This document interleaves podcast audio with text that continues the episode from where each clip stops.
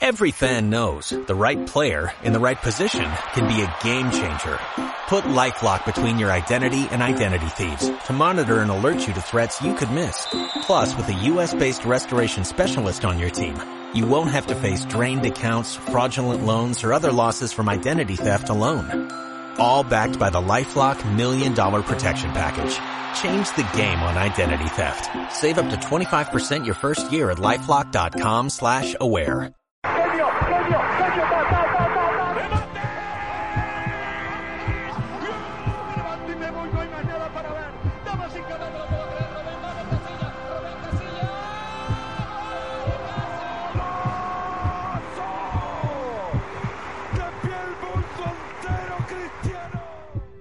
Esto es Tiempo Agregado.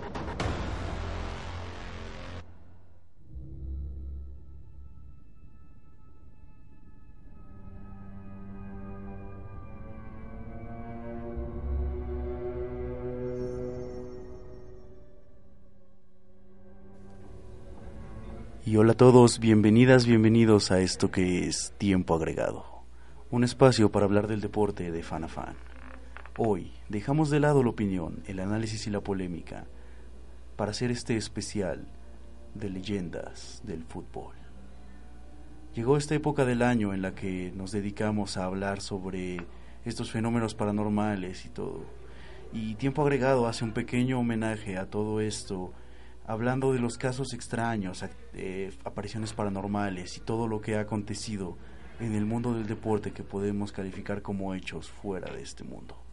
Lo saluda la voz en el micrófono Lalo Hernández, acompañado, como siempre, de mi lado izquierdo por Jonathan Becerra. ¿Qué tal amigos? Bienvenidos sean todos al inframundo de tiempo agregado. Donde en este especial llevaremos lo paranormal hacia el fútbol y esperemos si sea de su agrado quédense con nosotros. Muchísimas gracias. Y también tenemos de mi lado derecho a Héctor Benítez. Que tranza bandita, muy contentos o más bien en un ambiente más lúgubre para comentar acerca de las, de las leyendas que, que rodean al fútbol, ¿no? Una, parte, el fútbol es un universo tan grande que nos presta, ¿no? Nos presta muchas cosas a la interpretación, nos habla de maldiciones, de apariciones, de estadios pesados, ¿no? de distintos personajes a lo largo de la historia que han marcado en este rubro, en este terreno, el fútbol. La cultura del fútbol sin duda es un mundo dentro de un mundo, como bien lo comentas, y de repente hay sucesos paranormales, hechos que valen la pena eh, pues retomarlos y hablar de ellos, darles mención, hechos que en su momento pasaron más allá del plano terrenal o que simplemente fueron catalogados como hechos extraños. De repente, como tú dices, maldiciones, ciertos equipos eh, con cábalas, aficiones. Coincidencias. Coincidencias del destino, si así lo quieren ver ustedes. El día de hoy traemos varias leyendas que les estaremos compartiendo. ¿Te parece, Jonathan, si empezamos de lado? No sé si ya tengas tu primera leyenda preparada, pues vamos contigo y platícanos qué nos traes para el especial del día de hoy. Claro que sí, amigo. Comenzaremos con algo local. Sabemos que aquí en México siempre la tradición de muertos y cosas paranormales están muy presentes. Y bueno, comenzaré con la leyenda del descenso del Club León. Cuentan que en, el año 2001 la crisis futbolística se hacía presente en los, en los Esmeraldas, así que decidieron acudir a los servicios del Chihuín, el brujo mayor, quien se encargó de realizar un ritual en el Camp Nou para que solo cayeran goles a favor de la fiera, la cual no funcionó. Se rumoró que el brujo mayor traicionó al club, enterrando un gato negro en la zona de la puerta 5 para condenar al equipo en el ascenso. Sin embargo, el brujo mayor desmintió tal acto, ya que menciona que él, realizó el ritual a favor de la fiera, pero desafortunadamente en el partido siguiente empataron a un gol con el Puebla. El Chihuín acudió a recibir la paga por sus servicios, y al ser recibido por la secretaria se le negó el pago debido a que el León no ganó su encuentro. Además, recibió ofensas por parte de la secretaria, por lo que el brujo mayor le contestó diciendo que ese año descendería el equipo y de lo enojado que estaba, le dijo que durarían 10 años en el ascenso como castigo. Chiwin reconoce que lo dijo en ese momento como un impulso de la ofensa y que lo que sucedió con León durante su estancia en el ascenso fue mera coincidencia. a menos que realmente haya provocado algo que desconocía ser capaz de hacer. Pues ahí está la leyenda del el Club León que efectivamente descendió, eh, duró muchísimos años en la Liga de Ascenso. No sé si la secretaria de León en ese momento era Fidel Curi. Posiblemente. O porque se negaba el pago a los jugadores. No, además una cosa bien interesante, porque no es la primera vez que vemos al Club León con Problemas. ese tipo de, de cábalas. Claro. Yo recuerdo en la final que tuvieron aquí contra Pachuca o de esa temporada que Gustavo campeón, Matosas. Matosas entraba al terreno de juego antes de los partidos a tirar sal. Exacto. Tiraba sal en el campo. No sé si por ahí haya sido una especie de, de limpia este tipo de, de maldiciones del Club León, pero bueno, pa- parece que pagaron su condena y ahora eh, pues están, eh, bueno, tuvieron su racha de éxito y hoy parece que están afianzados en el máximo circuito.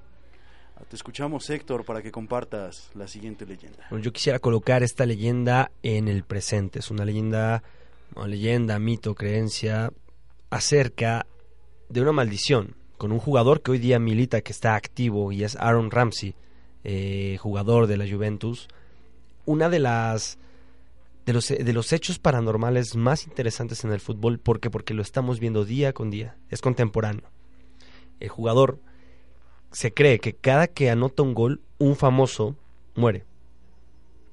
Sus víctimas, por así decirlo, entre sus víctimas más bien, ha estado Whitney Houston, Robin Williams, pero Paul Walker, Sí, también. actores, pero también Osama Bin Laden, Gaddafi.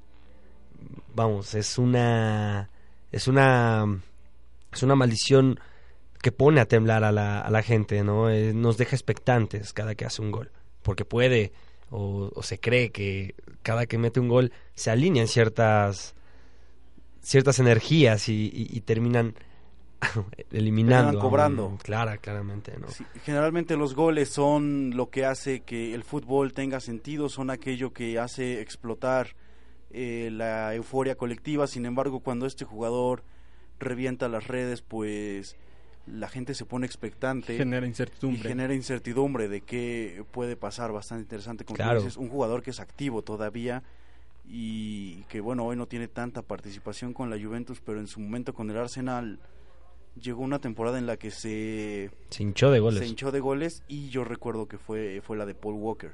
Claro. Fue, fue la que más me sonó en esa temporada que se hinchó. Oye, incluso de David. Bowie. También. A- a- eh, Alan Rickman, actor de Harry Potter, bueno, eh, del, del cast de Harry Potter. Entonces, parece, hay que seguirlo viendo, ¿no? Porque es una, es una, es un, es un fenómeno que se da y está activo. Habrá que ver cuál es la siguiente víctima de la maldición de, de Aaron Ramsey. Sí, pues ahí está otra de las maldiciones que tiene el fútbol de repente y qué cosa, ¿no? Tanto como un equipo que está bajo ciertas maldiciones, pero los goles, o sea, yo solo me puedo imaginar, ¿no? ¿Cuánto peso no le puede agregar a un jugador?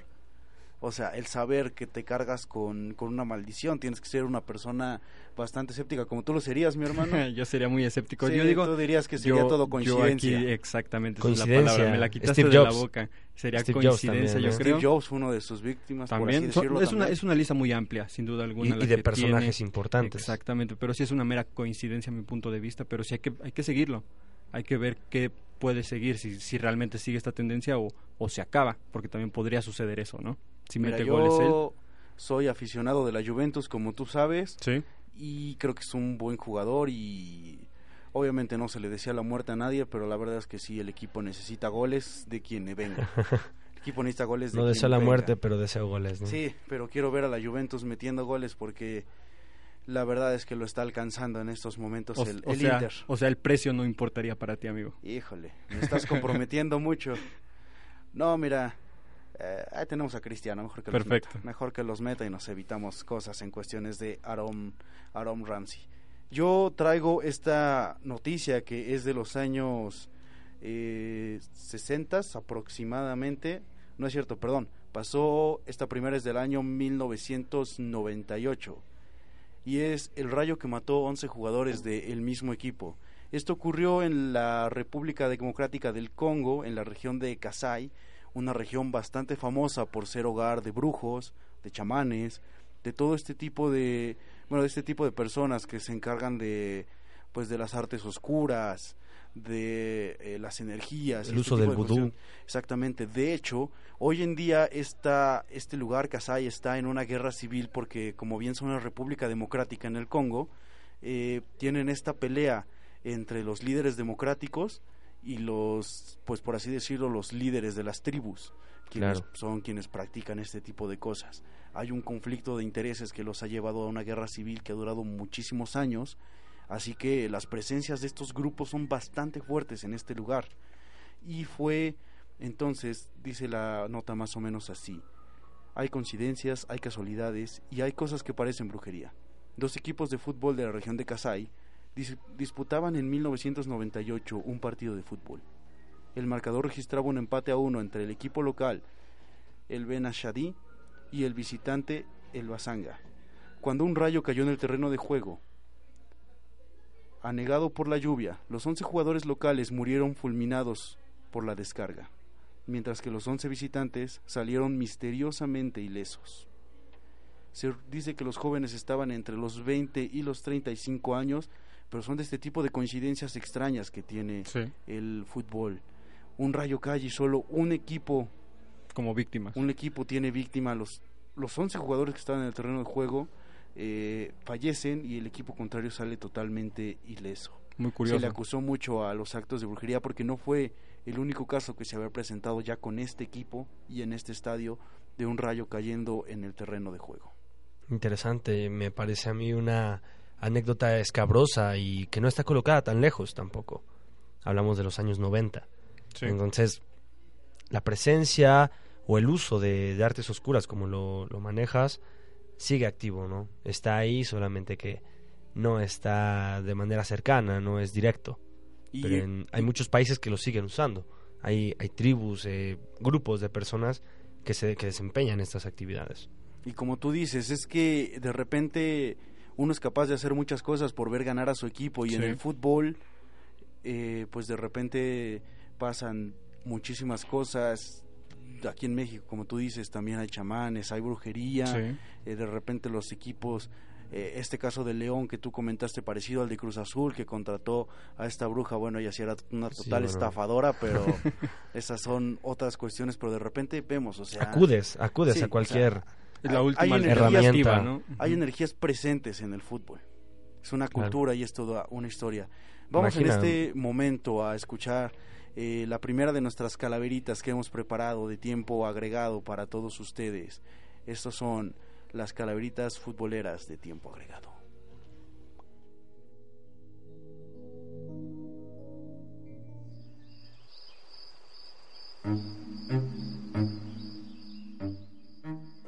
Muerte miró a su alrededor y dijo, de almas haré un cultivo.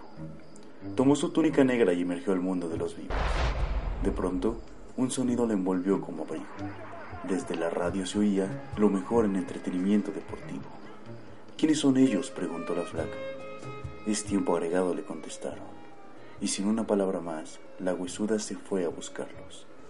Descendió hasta las cabinas de Bulbo Radio, que confundió con el Mitlán, pues para su sorpresa vio a puro muertazo. Pegó otro vistazo y vio discutiendo al panel de tiempo agregado. Ustedes vienen conmigo, exclamó en un grito. Me llevó al panteón al mejor programa deportivo. Tenían que pensar rápido, y al ver que yo nada de miedo menos hablaba, aquel día de muertos a hablar de fútbol, la muerte fue invitada.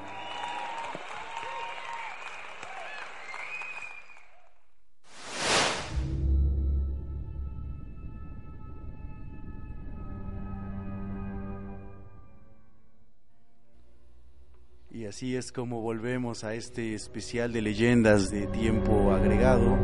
Y bueno, seguimos hablando de lo que ha acontecido en el mundo del fútbol. Jonah, ya tienes preparada la siguiente anécdota, la siguiente leyenda, caso. Claro que sí, amigo. Este es en Argentina, en el Estadio Huracán del Club Atlético Huracán.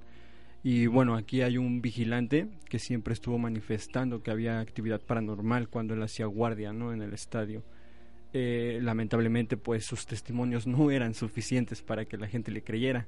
Así que decidió acudir con su celular y grabar lo, más próximo que se le presentara. Eh, en una noche, a las, aproximadamente a las 11 de la noche, empieza a, sonirse a sonar un ruido de puertas abrirse y cerrarse, lo cual lo inquietó evi- evidentemente. Acudió a él con el celular en mano y efectivamente la puerta se estaba abriendo y cerrando por sí sola. Esta puerta era de los vestidores del estadio.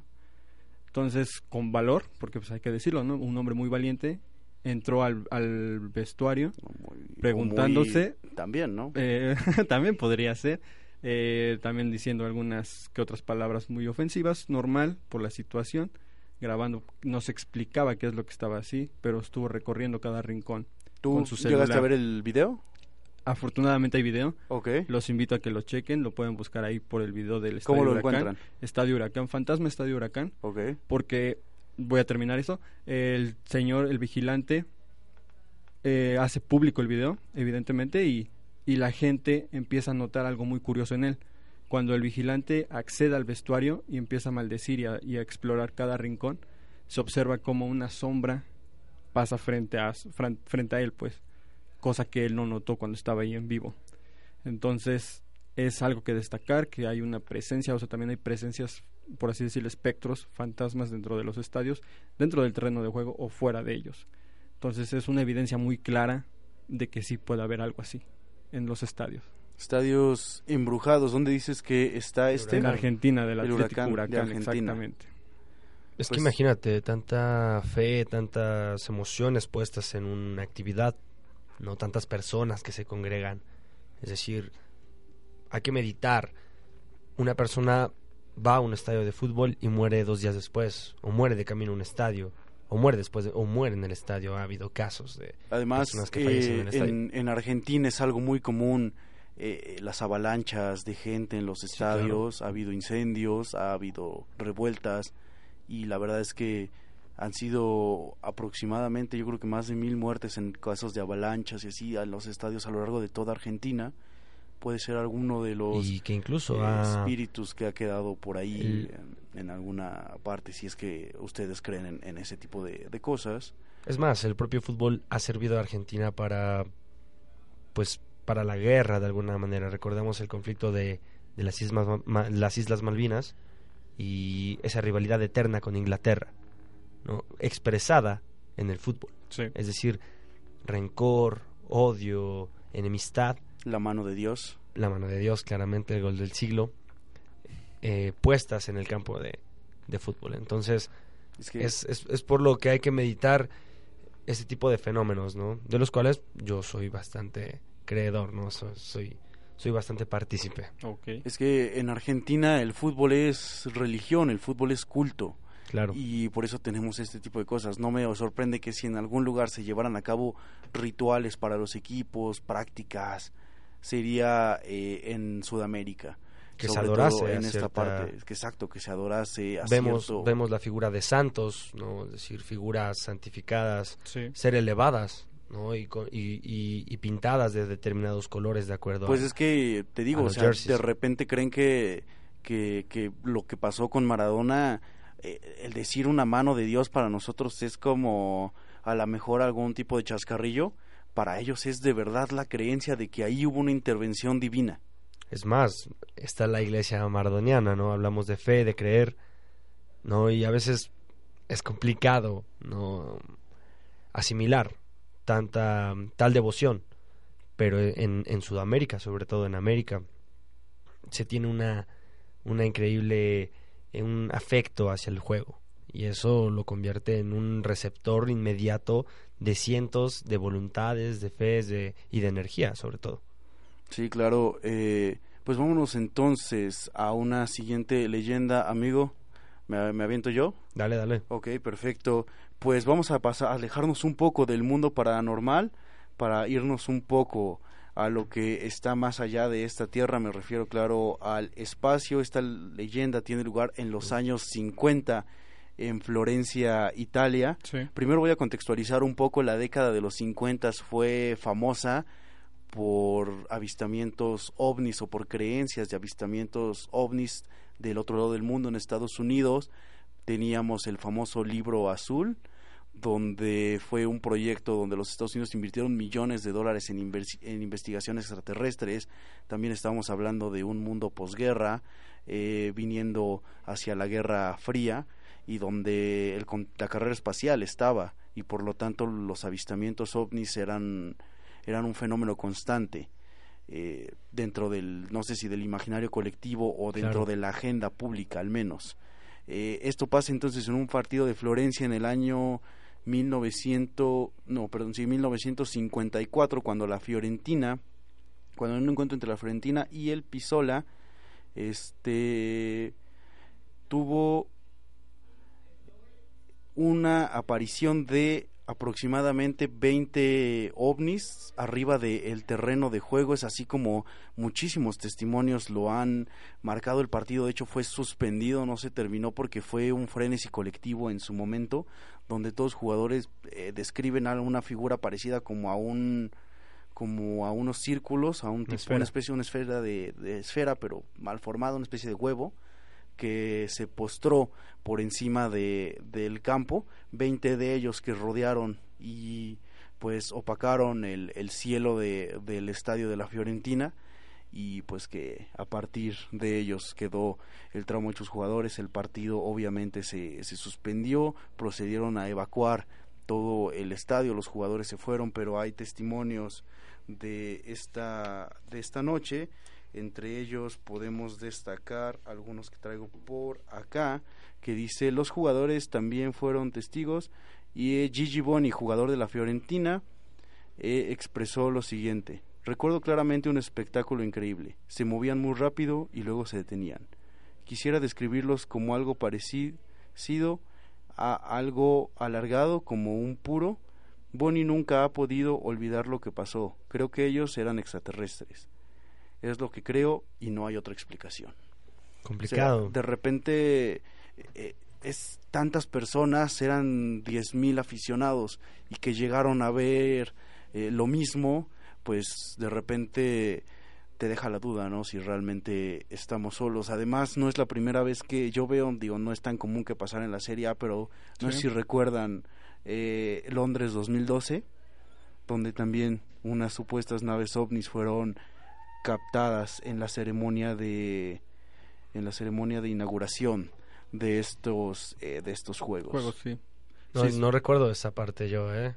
No, de la de los Olímpicos. Es justo después de que pasa lo de la reina Isabel con James Bond. Ok.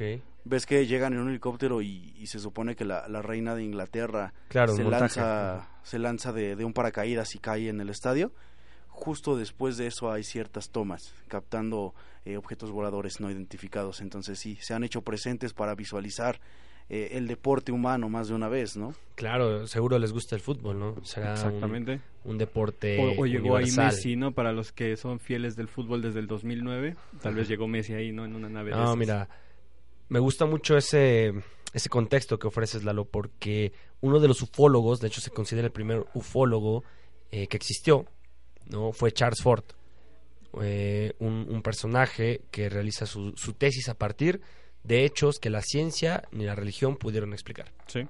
Algo así como el fútbol, ¿no? Ni la ciencia ni la religión pueden explicarlo. Es decir, este sujeto realiza un análisis eh, eh, de hemeroteca acerca de sucesos que fueron registrados, pero no avalados como verosímiles.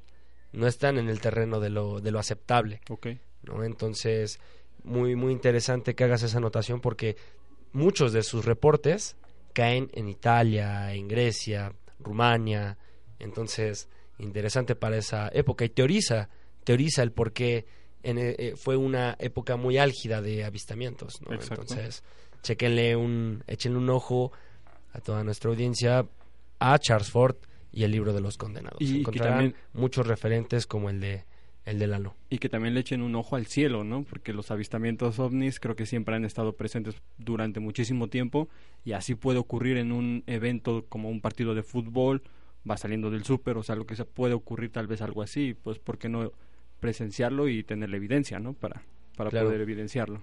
Chío, hoy, hoy día te digo, es un poco complicado cada video que se ve y, y es extraordinario que se ve en las redes, se tiende la primera impresión que te da es que es falso. Sí. ¿no? Entonces, ahora encontrar credibilidad o verisimilitud sobre cualquier filme es muy complicado. Claro, de hecho, en estos tiempos, pues obviamente nadie lo captó en, en ninguna cámara, únicamente se tienen los testimonios de los jugadores y lo que salió en los diarios el, el, este, el, el día siguiente fue una caricatura.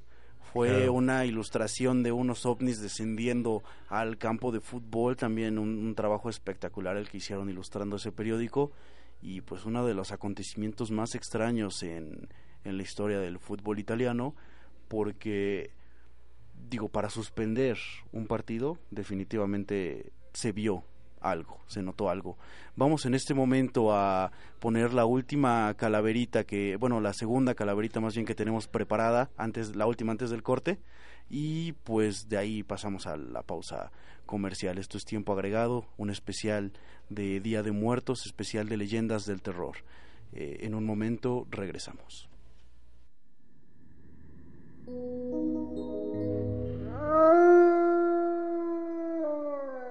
La huesuda aficionada de las chivas se decía, y decepcionada cada vez más se sentía. Así que decidió ir al acecho de todos aquellos que ya no servían en el plantel. Aunque pensándolo bien, cambió de decisión ya que ningún jugador se quedaría en él. Mejor optó por tres chivermanos que ya no tenían cabida. Oribe Peralta fue la principal caída, acompañado de Pulido y Jesús Molina. Sin embargo, la huesuda compasión aún les tenía, pues les dejó de regalo a Peláez como su solución y su única salida. Tiempo agregado, el deporte más allá de los 90 minutos. Estamos de vuelta.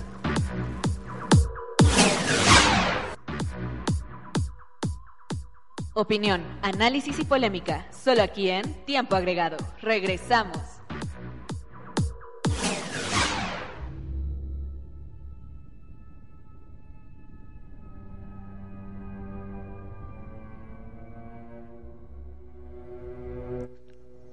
Estamos de vuelta, de regreso y con total control de los micrófonos de Bulbo Radio Experimental aquí en tiempo agregado.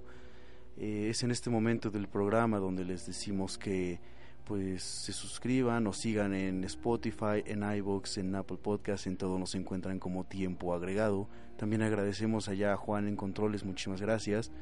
Y bueno, continuamos con estas leyendas compañeros porque yo les traigo una última ya no de tiempos recientes, sino de los años 60. Esto pasó en el fútbol de Portugal y se llama La maldición de Gutam.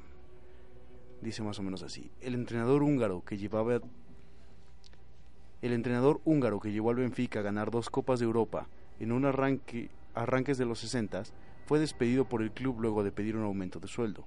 El día que se despidió lo hizo lanzando sentencias, lo hizo lanzando una sentencia que en aquel momento fue tomada de forma anecdótica, pero que con el transcurrir del tiempo y las finales perdidas se ha convertido en toda una lápida para la entidad, para la entidad y, su hinchada. Dijo así: El Benfica sin mí nunca ganará una Copa Europea.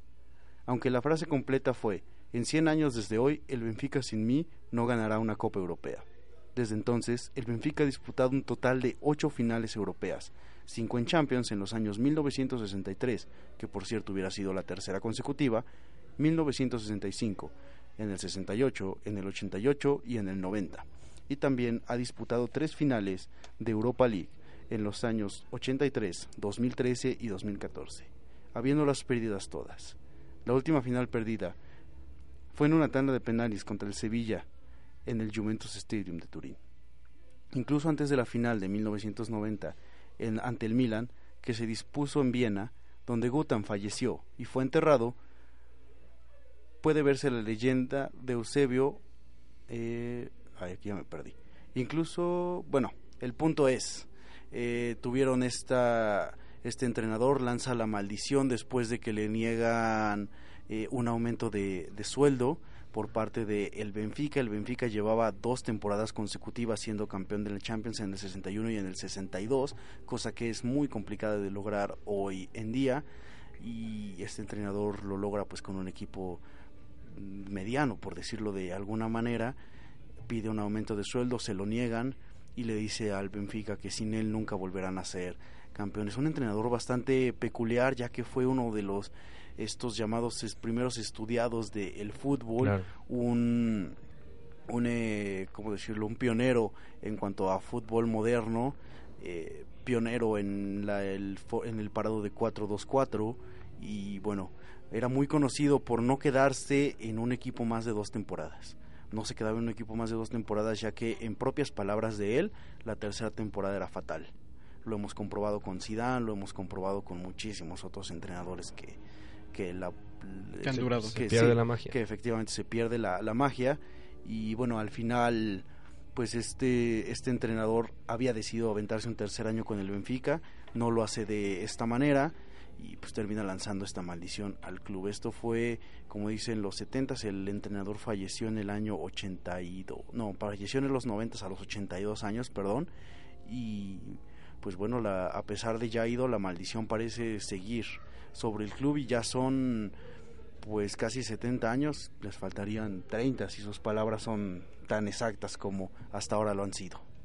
Creo que el poder de la palabra pesa mucho, ya lo, ya lo vimos ahorita con el caso de León, con el brujo mayor al, decirlo tal cual igual, maldecir al club, ahorita lo vemos en este ejemplo también donde el técnico así lo hace y creo que también es una curiosidad muy muy importante, ¿no? Porque uno lo hace por impulso, en ocasiones por, por tener este enojo al momento, pero pues tal vez trascienda algo más, ¿no? Hay que tener cuidado entonces en cómo nos expresamos y cómo es que hablamos para hacia los demás. Yo insisto, ¿no? El fútbol creo que tiene bastantes energías presentes porque el fútbol muchas veces se puede catalogar como un suceso paranormal. Sí. O tú explícame diferentes cosas que llegan a pasar en el fútbol, diferentes emociones, cosas que te hacen sentir, ¿no? Eh, cosas que se repiten, de repente equipos que le pegan a otros más poderosos. Eh, el fútbol es inexplicable, al igual que lo paranormal. Es contrario a la lógica muchas veces el fútbol. Mm, acerca del, del, Benfica, yo miré 2003 y 2014, Chelsea y Sevilla. Y de verdad parece de maldición. A pesar de que el Chelsea eh, en última temporada de Lampard, eh, John Terry, Ivanovic, digo, estaban de salida, ¿no? encontramos un, equipo avejentado que había ganado la Champions un año atrás y al último minuto se tira un centro, me parece que de Lampard, y es Ivanovic quien contacta la red. Últimos minutos. Un, partido que parece que quedará 0-0, un partido que no se mueve, en el que hay ambas, ambas, eh, ambas escuadras han tenido ocasiones y siempre el canto de la moneda se, se decanta para el equipo rival del Benfica. Entonces, pareciera de, de repente una gran coincidencia, una mala racha, pero se ha estirado demasiado esa racha y ahora sí se apunta a la maldición. Es que hay equipos que verdaderamente parecen malditos, no no solo el Benfica en, en Europa. Yo podría remarcar también a la Juventus, que de repente, eh, no sé, bajo las especulaciones de estos amaños de partidos, de estos títulos mal conseguidos, pues el fútbol te, te pide, te exige pagos. Eh, de repente, pues obviamente tenemos acá el caso de Cruz Azul en la liga, de Tigres en torneos internacionales. Por ahí eh, son a lo mejor cosas que se deben más allá de este plano para poder eh, pues conquistar lo que tendría que ser una, una presea. Sí, en el caso de Cruz Azul, como digo, lo he sufrido en carne propia, ¿no? Una situación no solo llevada a las finales, ¿no? Cuando tú apuntas a las finales son hechos muy específicos, pero en partidos, el último contra Morelia, Pachuca, América, empate, Toluca en esta, en esta temporada, en los malditos minutos del 80 al 90, ¿no? Y no importa qué entrenador esté, no importa qué jugadores estén, no importa el estadio o el marcador, termina sucumbiendo ante un poder que no parece ser del rival, parece ser como un fantasma que está ahí, incluso cuando, cuando el equipo va bien. Cuando todo va viento en popa, algo les pone el pie. Algo sucede ahí. Así es, amigo, de repente sucesos muy inexplicables. Vamos en este momento a escuchar nuestra tercera calaverita y regresamos contigo, Jonah, para que nos platiques sobre jugadores que han perdido la vida desafortunadamente en el rectángulo verde. Vamos y venimos, esto es tiempo agregado. La muerte era invitada en los micrófonos de tiempo agregado. De repente comentamos que los penales eran un volado. Vaya que yo sé de eso, dijo sonriente. Yo diario lanzo la moneda para decidir la vida y la muerte. Habló de que ella y la pelota eran iguales. Somos los únicos que llegan a todas partes sin juzgar a nadie. Muchas veces nos tachan de injustos, pero hasta que llego yo, es a la par de la pelota que gira el mundo. No hay nada más triste que quien por miedo al dolor huye al sentir. El amor y el fútbol no se hicieron para explicar, sino para compartir. Al final, solo tenemos dos cosas seguras en esta vida. Patear un balón de fútbol y cerrar los ojos el último día.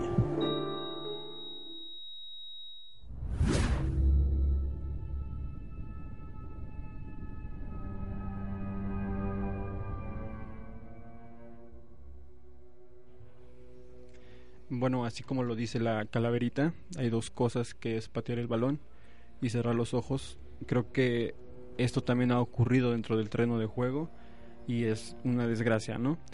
Eh, traigo un listado de jugadores que así lo han sucedido, así ha sucedido lamentablemente, pero me tomaré el tiempo de mencionar a cuatro, dos de ellos por accidente. El primero de ellos es Emanuel Ortega, de 21 años, de San Martín de Bursaco, Argentina, de Liga de Ascenso, quien murió lamentablemente 11 días después de chocar contra la barrera de El muro de- espectáculo claro, exactamente sí, hecha sí. de cemento, algo me parece Fortuito, poca- pero y con poca lógica, ¿no? Tener un, Desafortunado, un claro. muro de cemento en, en ese, en ese límite del, del rectángulo. Se dio a través de un, un encuentro a cuerpo a cuerpo para disputar el balón. El jugador cae y se golpea la cabeza contra la barrera y es ahí cuando, como cuando sufre de este problema y, y días después lamentablemente pierde la vida. El segundo es Peter Biaxanzuala, que es de origen indio. Eh, este lamentablemente igual es un accidente. ¿Por qué? Porque uno cuando mete gol lo celebra y, a veces pretendemos hacer un- una celebración muy espectacular o algo que nos distinga. Él lo hizo con una pirueta, pero al hacer la pirueta cayó sobre su cuello, se lastimó la espina dorsal y minutos después en el hospital falleció. Creo que es muy lamentable, igual hay que tener cuidado con este tipo de celebraciones, ¿no? Los dos siguientes que quiero mencionar son a través de paros cardíacos. Sin duda alguna es la principal circunstancia por la que los jugadores mueren en el terreno de juego. La, la adrenalina es demasiada. claro. Exactamente. Eh, el primero de ellos es Patrick Aiken, que era un camerunés del Dinamo Bucarest en Rumania, que con tan solo siete minutos en cancha se desplomó dentro del campo. Lo absurdo, lo absurdo e imperdonable fue que duró tres minutos tirado sin recibir asistencia y posteriormente fue montado en una ambulancia que sorpresivamente no contaba con equipo de reanimación. Dos horas después fue declarado muerto en el hospital a donde fue trasladado. Creo que Le, ah, eh, ¿cómo, se, ¿Cómo se le denomina la...? Es que no, es, no tiene la, la palabra incompetencia, sino es la negligencia. negligencia. La negligencia médica presente no tener el equipo en el necesario. fútbol. Y, y bueno, de repente estos casos, ¿no? Donde te digo, es de repente el éxtasis eh, del momento, la adrenalina y todas las condiciones que se presentan que pues, es, es demasiado para, para, para que un humano lo resista, ¿no? Sí. Y terminan pasando este tipo de cosas. Y Hoy- el segundo es... El segundo es Pier Mario Mo- Morosini, es un italiano de Livorno que bueno, él tuvo una vida este muy difícil, ya que sus padres este fallecieron cuando él aún era joven. Posteriormente su hermano ante esta situación se suicidó y él se quedó a cargo de su hermana pequeña que aparte pues tenía una discapacidad, ¿no? que todavía hacía más compleja hacerse cargo de ella. Afortunadamente cumplió el sueño de ser jugador profesional, lo hace en Italia, llega hasta Livorno y al disputar un partido en 2012 sufrió un ataque cardíaco donde posteriormente falleció una hora después en el hospital. Los medios de comunicación fueron notificados tras las lágrimas de sus compañeros y todos los partidos de la liga italiana fueron suspendidos y el Livorno retiró el número 25 en honor a Pier Mario y su hermana es apoyada actualmente por el club. una de las eh, uno del, de los que podríamos llamar los mártires del fútbol, ¿no? Claro, inju- injusto, ¿no? Irse tan joven eh, realizando una actividad que por supuesto se hace con pasión, se, se disfruta y, y con amor, Sin embargo, dejas muchas cosas atrás y en un, en un segundo. Además, un luchador no solo del terreno de juego, Sí, sino de, la vida. Claro. Eh, el tener que lidiar con la muerte de tus padres, con la muerte de tu hermano y el hacerte cargo de tu hermana para finalmente perder la vida en el terreno de juego, eh, una historia digna de, de cualquier Sensibiliza, de ¿no? cualquier cuento, de cualquier novela, Claro. eh, pues que debería llegar hasta los oídos de todo de todo el mundo, no para este También tipo de personas. quisiera anotar en esta, eh, en esta sec- sección, por así decirla, Sí.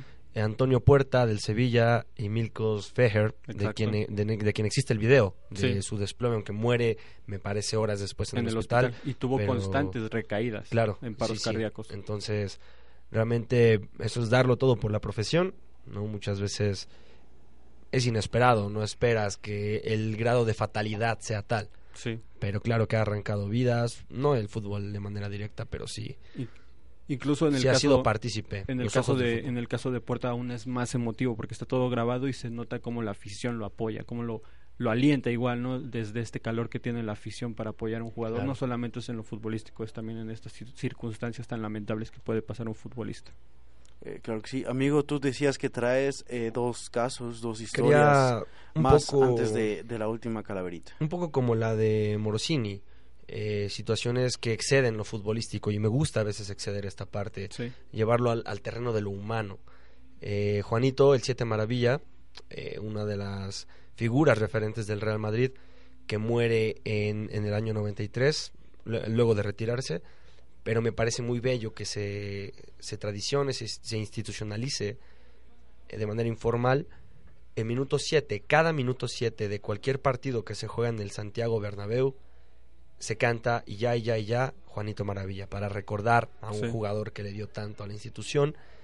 Y la, la segunda, en el Estadio Nacional de Chile, eh, conocen la, la historia de la tribuna siempre viva, ¿no? Eh, un estadio que sirvió de campo de concentración en Chile, y miren que Chile no está Sí. pasando una... Está pasando una época muy convulsa, ¿no? Sirvió el estadio como campo de concentración en la dictadura de Pinochet. Entonces, ahora se conmemora a todos los muertos en ese estadio. Hubo Sí. muertos en ese estadio. sí. Eh, gente que fue torturada, eh, que se privó de su libertad, masacrada como tal, esa es la palabra. Y se guarda una, una, un espacio de la tribuna sur tal y como quedó, tal y como está, se ha preservado así, con el lema, una nación que no entiende su pasado no puede ir hacia su futuro. ¿No? Es- me parece que excede lo futbolístico. Fue un estadio, fue una parte del estadio muy vista es en la Copa muy América acorde de Chile. a la situación actual de toda Latinoamérica. Claro. Y entonces me parece que excede lo futbolístico y nos hace Sí. conmemorar a las personas que ya no están. Pues historias bastante emotivas. Hemos tenido de todo en este programa, desde hemos llegado a la emotividad, hemos hablado de ovnis, hemos hablado de brujería, Espectros. hemos hablado de espectros, muchísimas cosas en este programa.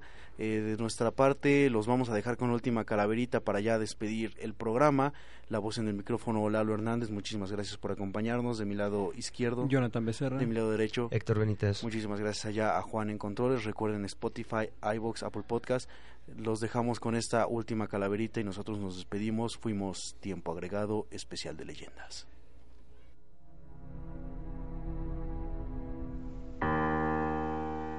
Veloz el tiempo vuela, así que salten al césped mientras puedan, porque pronto se habrá terminado la vida, el ron y tiempo agregado.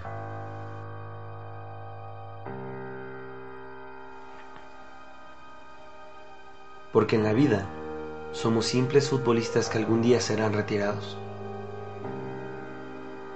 Damas y caballeros, lo crean o no, todos los que estamos en esta sala dejaremos de correr nos enfriaremos y nos convertiremos en simples espectadores.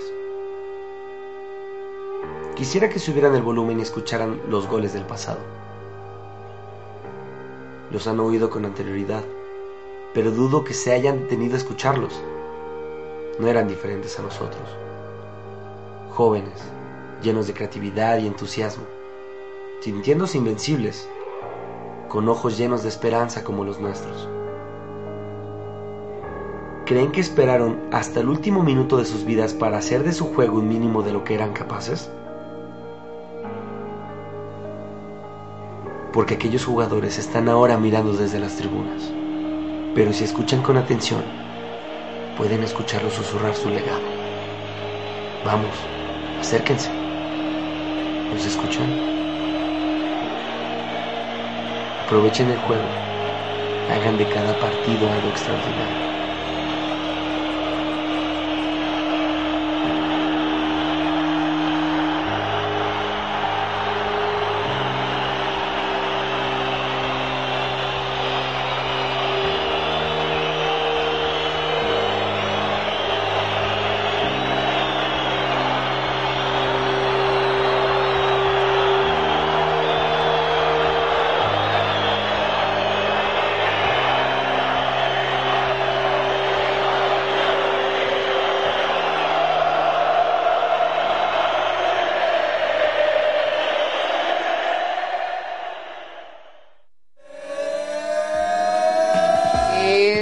Fue Tiempo Agregado por Bulbo Radio Experimental. No te pierdas la siguiente emisión el próximo martes a la misma hora. No olvides seguirnos en iBooks, Facebook, Spotify y Apple Podcast.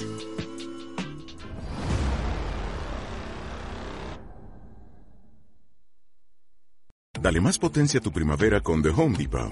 Obtén una potencia similar a la de la gasolina para podar, recortar y soplar con el sistema OnePlus de 18 voltios de Ryobi desde solo 89 dólares. Potencia para podar un tercio de un acre con una carga. Potencia para recortar el césped que dura hasta dos horas.